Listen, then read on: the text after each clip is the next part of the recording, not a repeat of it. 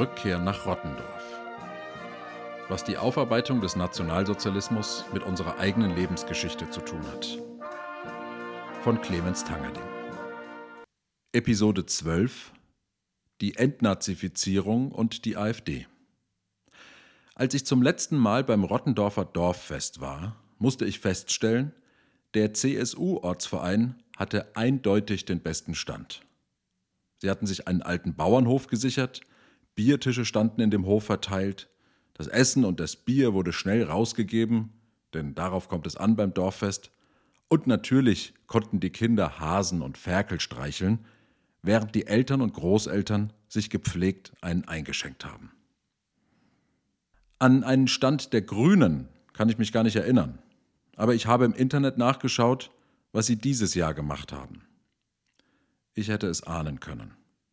Zitat Diesmal hatte man sich ganz auf familienfreundliche Sinneserfahrung eingestellt. Selbsterfahrung und Spaß standen im Mittelpunkt. Was spürt man, wenn man mit bloßen Füßen über kleine Steinchen geht? Oder über einen Teppich? Über Kiefernzapfen? Durch Sand? Ebenfalls sehr feinfühlig sind unsere Hände. So konnte man in zahlreichen Schuhkartons die unterschiedlichsten Dinge ertasten. Was die Hände am Stand der Grünen aber nicht ertasten konnten, waren ein Bierkrug und eine geknickte mit im Brötchen. Auf dem Foto des Dorffestes auf der Homepage der Grünen steht der grüne Landtagsabgeordnete Patrick Friedl neben dem Rottendorfer Bürgermeister Roland Schmidt. Roland Schmidt ist der sechste Bürgermeister in Rottendorf seit dem Ende des Zweiten Weltkriegs. Der, der am kürzesten im Amt war, von 1956 bis 1964, war nur deshalb neun Jahre lang Bürgermeister, weil er während seiner Amtszeit verstarb. In meiner Kindheit regierte erst ein CSU-Bürgermeister im Rathaus von 1984 bis 1996, vor ihm einer von der SPD. Von 1996 bis 2014 hatten wir einen parteilosen Bürgermeister. Seit seinem Ausscheiden ist jetzt wieder jemand von der CSU dran. Was ich als Kind mitbekommen habe, immer wieder, ist, dass der Bürgermeister ein sehr aufrichtiger Mensch ist, der sich um uns, um uns Rottendorfer kümmert. Ich wusste als Kind gar nicht, was er genau gemacht hat, das habe ich erst später erfahren. Vor allem haben sie gebaut. Kindergärten gebaut, Sporthallen gebaut, Musikschulen gebaut, ausgebaut, aufgebaut, umgebaut. Das tut man so als Rottendorfer Bürgermeister. Als Kinder hatten wir großen Respekt vor Herrn Brom von der CSU, der gleichzeitig mit Helmut Kohl regierte. Und wir hatten immer auch ein bisschen Angst, dass er im Vorbeigehen irgendetwas zu uns sagt und wir nicht wussten, was wir antworten sollten. Bist du der Siemens oder der Klemon? haben die Rottendorfer meinen Bruder und mich manchmal gefragt, weil sie uns nicht auseinanderhalten konnten. Mein kleiner Bruder heißt Simon. Aber es war auch irgendwie egal, was wir geantwortet haben. Die alten Erwachsenen haben eh immer nach einem Satz angefangen zu lachen und sind dann weitergelaufen. Die Parteizugehörigkeit hat schon eine gewisse Rolle gespielt. Irgendwann wusste auch ich, wer zur SPD und wer zur CSU gehörte. Interessanterweise gab es bei uns im TSV Rottendorf ein richtiges SPDler-Nest. Aber den Respekt, den hatten wir unabhängig von den Parteien. Als ich zehn Jahre alt war, bekamen wir eine Einladung in den Würzburger Hofgarten, dem wunderschönen Garten hinter der Residenz. Kein geringerer als der bayerische Ministerpräsident hatte uns eingeladen, Franz Josef Strauß. Die kinderreichen Familien des Landkreises waren eingeladen zu einem Nachmittag voller Spaß, an den ich mich nicht erinnern kann. Ich weiß ohnehin nur noch deswegen von dem Tag, weil es ein Foto in der Zeitung gibt, auf dem Franz Josef Strauß neben uns steht und meiner Schwester eine Plastikpuppe überreicht. Der Mann, der uns da kurz die Hände geschüttelt hat, war für mich nicht greifbar. Ich hatte überhaupt nicht das Gefühl, dass er für uns irgendetwas tut. Die Erwachsenen nannten Namen wie Franz Josef Strauß, Max Streibel, Edmund Stoiber, natürlich auch Renate Schmidt, immer im Zusammenhang mit ihren Parteien. Die rote Renate, die hatte einen schweren Stand in der SPD, hieß es. Oder die CSU kann eh machen, was sie will, sie bekommen die absolute Mehrheit.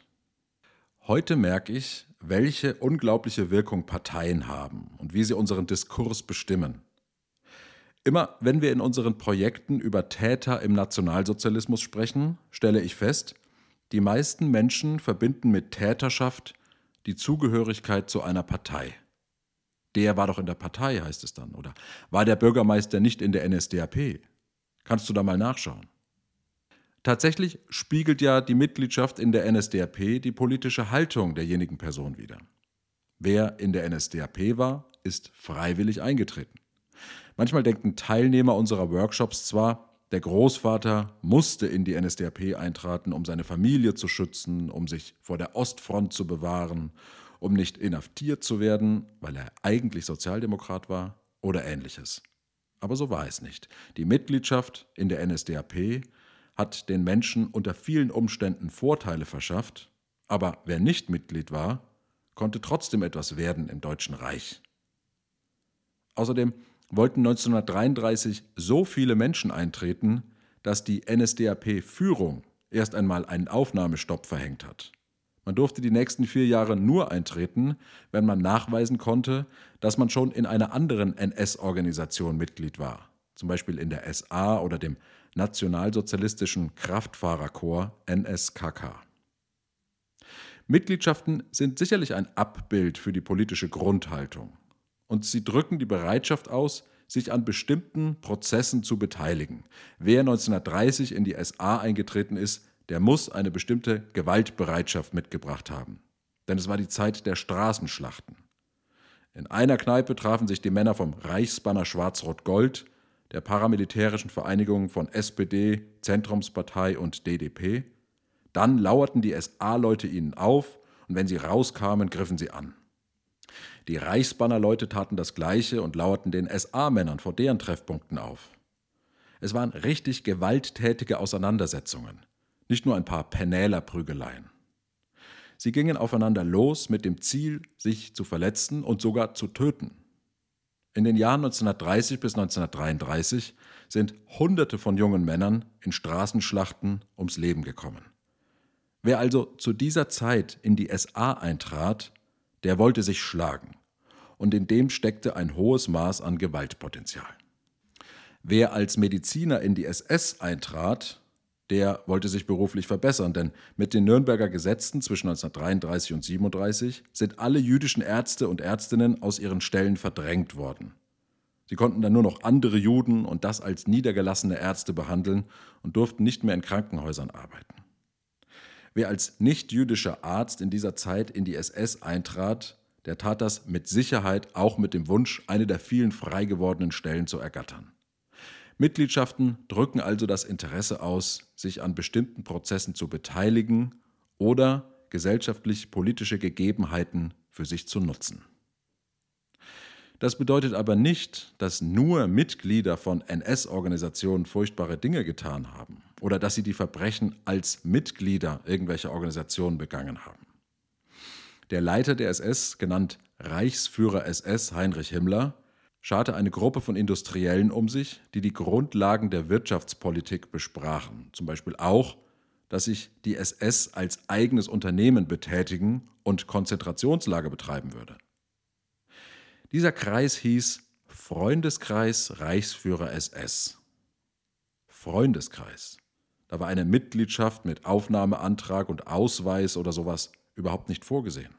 Trotzdem ist es in der Wahrnehmung von vielen von uns so, dass wir verbrecherisches Handeln im Nationalsozialismus mit Mitgliedschaften verbinden.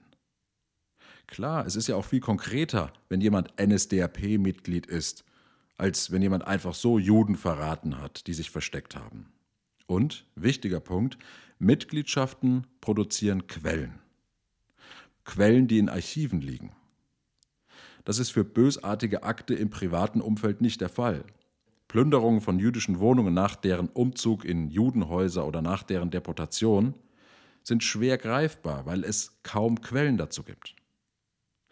Dieser Fokus auf die Mitgliedschaft in Parteien oder Organisationen ist sicherlich ganz besonders in der Zeit direkt nach dem Krieg entstanden, als alle volljährigen Deutschen einen Fragebogen ausfüllen mussten, in dem sie angeben mussten, in welchen Organisationen sie in den letzten Jahren Mitglied gewesen waren. Diese Fragebögen waren damals der erste Schritt in dem Verfahren, das wir heute als Entnazifizierung bezeichnen. Die Entnazifizierung, also die Herauslösung von verantwortlichen Akteuren der NS-Zeit aus dem gesellschaftlichen Leben, geschah also zunächst anhand von Mitgliedschaften. In den Verfahren, die danach geführt wurden, wurden keine langen Anhörungen durchgeführt, wie man es von Gerichtsverfahren heute kennt. Die Richter waren Soldaten, sie hatten sehr viele Prozesse zu führen und sie hatten unglaublich wenig Zeit. Also entschieden sie in den meisten Fällen anhand der vorliegenden Daten. Und was ihnen als belastendes Material zur Verfügung stand, waren nun mal die Angaben der Angeklagten selbst.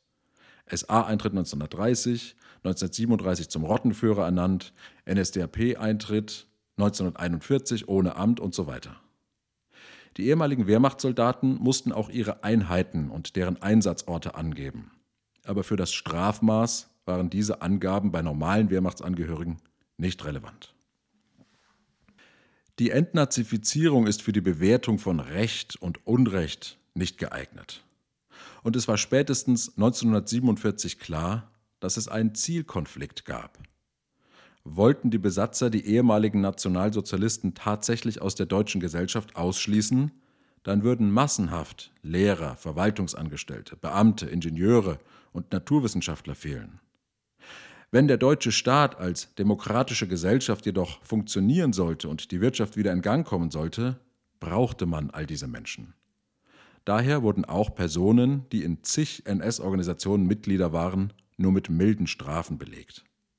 Wer sich einen guten Anwalt leisten konnte, der hatte ohnehin große Chancen, dass sein Strafmaß in nächster Instanz reduziert wurde. Wie gesagt, die Spruchkammern hatten extrem wenig Zeit und waren vollkommen überlastet. Außerdem hatten die Besatzer ein eigenes Interesse daran, dass manche gesellschaftlichen Bereiche gut funktionierten. Das Gesundheitswesen an vorderster Front. Stellen wir uns einmal vor, ein amerikanischer Soldat stirbt im Jahr 1947 in Deutschland an Tuberkulose, weil das medizinische Personal entnazifiziert wurde. Die Zeit nach dem Krieg war die Zeit der Epidemien, Tuberkulose und Typhus an erster Stelle. Das war ein Grund dafür, dass Ärzte dringend gebraucht und daher auch NSDAP, SA, SS-Mitglieder unter ihnen nicht mit einem Berufsverbot belegt wurden. Mein Eindruck ist, dass diese Entnazifizierung uns als Angst heute noch in den Knochen steckt. Wir glauben immer noch, dass die Mitgliedschaft in einer Partei das Anzeichen schlechthin für nationalistisches, fremdenfeindliches, ausländerfeindliches Gedankengut ist. Und wir tun alles, auf gar keinen Fall mit dieser einen Partei in Berührung zu kommen. Niemals, unter keinen Umständen. Ich glaube, wir übertragen unsere Gefühle gegenüber der NSDAP und im Osten zusätzlich noch der SED auf die AfD. Ich glaube, dass wir die AfD weniger sachlich ablehnen, als dass wir die ganze Zeit Angst davor haben, jemand könnte denken, wir würden Gedankengut der AfD teilen. Als würde die Entnazifizierung noch anhalten und wir würden alle noch von Gerichten verdächtigt oder sogar angeklagt werden. Diese Angst produziert eine Abgrenzungspanik. Ich muss mich permanent gegenüber Gedankengängen abgrenzen, die auch ein AfD-Wähler oder AfD-Mitglied denken könnte, damit meinem Umfeld sofort klar ist, dass ich nicht zu ihnen gehöre. Das erinnert wirklich an die Zeit nach dem Zweiten Weltkrieg, als alle erwachsenen Deutschen Panik davor hatten, im Entnazifizierungsverfahren berufliche Nachteile zu erfahren. Obwohl diese Gefahr längst nicht mehr besteht, ist unser Verhalten gegenüber der AfD immer noch sehr angstgetrieben. Das sicherste Zeichen für ängstliches Verhalten ist es, eine Situation sofort verlassen zu müssen.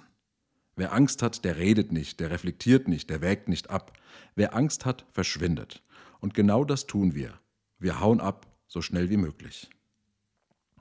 Warum das problematisch ist, möchte ich anhand eines Beispiels von zigtausenden erläutern. Vor einigen Jahren hat Jürgen Milski ein paar dumme Dinge gesagt. Jürgen Milski, eigentlich Jürgen Hans Milski, darf man als deutscher Intellektueller eigentlich nicht kennen, denn er trat vor 20 Jahren bei Big Brother in Erscheinung. Dort freundete er sich mit Slatko Tripkowski an, Zusammen nahmen sie ein Lied namens Großer Bruder auf, das damals sogar in den Charts war. Slatkos Stern war schnell wieder verglüht, aber Jürgen Milski schaffte es, sich als Mallorca-Schlagersänger, Fernseh-Showmoderator einen Namen zu machen. 2021 trat er in einer Sendung namens Die letzte Instanz auf, in der sich alle möglichen Prominenten zu allen möglichen Themen äußerten. Auch Thomas Gottschalk war mit von der Partie. Jürgen Milski äußerte sich in der Sendung zum spannenden Thema Zigeunersoße. Er bestand darauf, weiterhin das Wort Zigeunersoße benutzen zu dürfen, und daraufhin bekam er Ärger. Der Zentralrat der Sinti und Roma warf ihm Antiziganismus vor. Die Macher der Sendung mussten heftige Kritik einstecken. Die Rezensenten in den Social-Media-Kanälen bemängelten, dass die Gäste der Sendung ohne jegliche Qualifikation irgendwelche Meinungen und Ansichten kundtun würden und ihnen überhaupt nicht klar war, dass sie rassistische Vorurteile reproduzierten. Danach folgte, meiner Meinung nach angstgetrieben, eine Verurteilung Jürgen Milskis. Alle wollten sich von ihm distanzieren, so schnell und so eindeutig wie möglich. Denn was er sagte, war AfD-Gedankengut. Es folgte nichts. Er war einfach weg vom Fenster und er wird sicher nicht wieder irgendetwas anderes im Fernsehen machen dürfen, als Quizshows zu moderieren. Warum schaffen wir es nicht, mit solchen Situationen souveräner umzugehen? Wie könnte so ein souveräner Umgang aussehen? Jürgen Milski hat viele Wochen in einem Container gelebt und er tritt auf dem Ballermann auf. Der Mann hält was aus. Warum trauen wir ihm nicht zu, dass er sich mit Vertreterinnen und Vertretern der Sinti und Roma trifft, um von ihnen zu erfahren, warum sie ein Problem mit dem Wort Zigeuner haben, warum das ein beschämender und abwertender Begriff ist? Die Kamera könnte ihn dabei begleiten. Er könnte sich das Denkmal für die im Nationalsozialismus ermordeten Sinti und Roma Europas im Tiergarten in Berlin anschauen und vielleicht mal eine Hochzeit von Sinti und Roma besuchen. So wie ich diese Hochzeiten aus Neukölln kenne, würden sie dem Partylöwen Jürgen Milzki gefallen. Stellen wir uns doch mal vor, wir müssten uns nicht panisch von Menschen wie ihm abgrenzen, sondern hätten Ressourcen, ihnen etwas beizubringen. Stellen wir uns doch mal vor, er würde bei der nächsten Party auf dem Ballermann davon erzählen und den Besowskis auf Mallorca erklären, warum es wichtig ist, bei manchen Begriffen aufzupassen. Wir brauchen so Menschen wie Jürgen Milski doch weil sie und sie allein Kontakte in Milieus haben, die wir als Uni-Kreativ-Kultur-Bubble nie erreichen würden. Ich glaube so fest daran, dass wir insgesamt freundlicher und konstruktiver mit Fehlern umgehen müssen und Menschen, die abwertende Dinge sagen, nicht gleich von Bord werfen sollten, weil wir sie sonst nicht mehr zu Botschaftern unserer eigenen Sache machen können. Dazu müssen wir nur unsere Angst verlieren, für jemanden gehalten zu werden, der wir nicht sind. Das kriegen wir doch hin.